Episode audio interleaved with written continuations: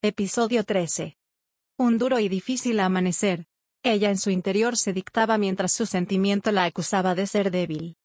En medio de mucho dolor, ella se encontraba con un corazón destrozado por su decisión y un padre moribundo, mientras que Marcos esperaba fuera de la habitación.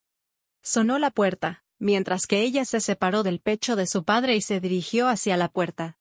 ¿Qué tal se encuentra Mr. Sands? La verdad. Él está muy débil y el doctor recomienda que debemos irnos hacia la Nación 3 hoy para realizar la operación de corazón abierto. Es la única alternativa. Marcos, no sé si tomé la mejor decisión respecto a mi relación con Weiser. Realmente creo que fue la mejor decisión para ambos. Creo que no debo ocultarle lo de mi padre, ni mi viaje a la Nación 3, ni debí terminar con él así. Marcos la abrazó. Sé que estás pasando una situación difícil, pero no te preocupes, todo saldrá bien, yo estaré siempre a tu lado. Mientras que en su mente expresaba, por fin ella será mía para siempre. Buenos días. Interrumpió don Juan. Muy buen día, don Juan. ¿Qué tal se siente? Bien, gracias a Dios.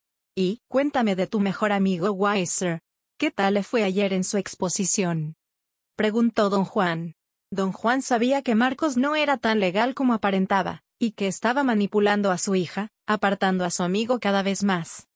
Don Juan era un señor con mucha experiencia en las tácticas del amor y también de la guerra, es un ex agente de la OCE. La Orden de los Caídos.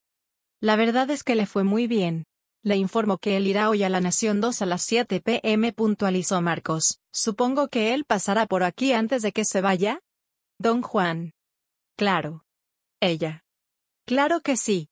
Marcos. Lo llamé antes de entrar aquí. Agregó.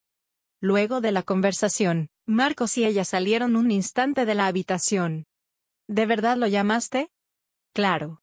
Pero no hablamos de tu padre. Mantengo mi palabra de no decirle la situación de tu padre para que él se concentre en su proyecto.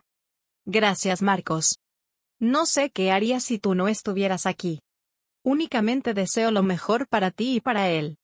Mr. Weiser tomó otro trago de etiqueta esmeralda. Estás en el mejor momento de tu vida, y mira te das lástima, ella no merece tu amor, siempre he estado contigo y nunca te dejaré solo. La otra. Lo sé y también sé que eres la única que no me ha hecho sufrir. Has cuidado de mí en mi valle de lágrimas, pero no puedo evitar sentirme así, la llamaré el cabizbajo. Hazlo.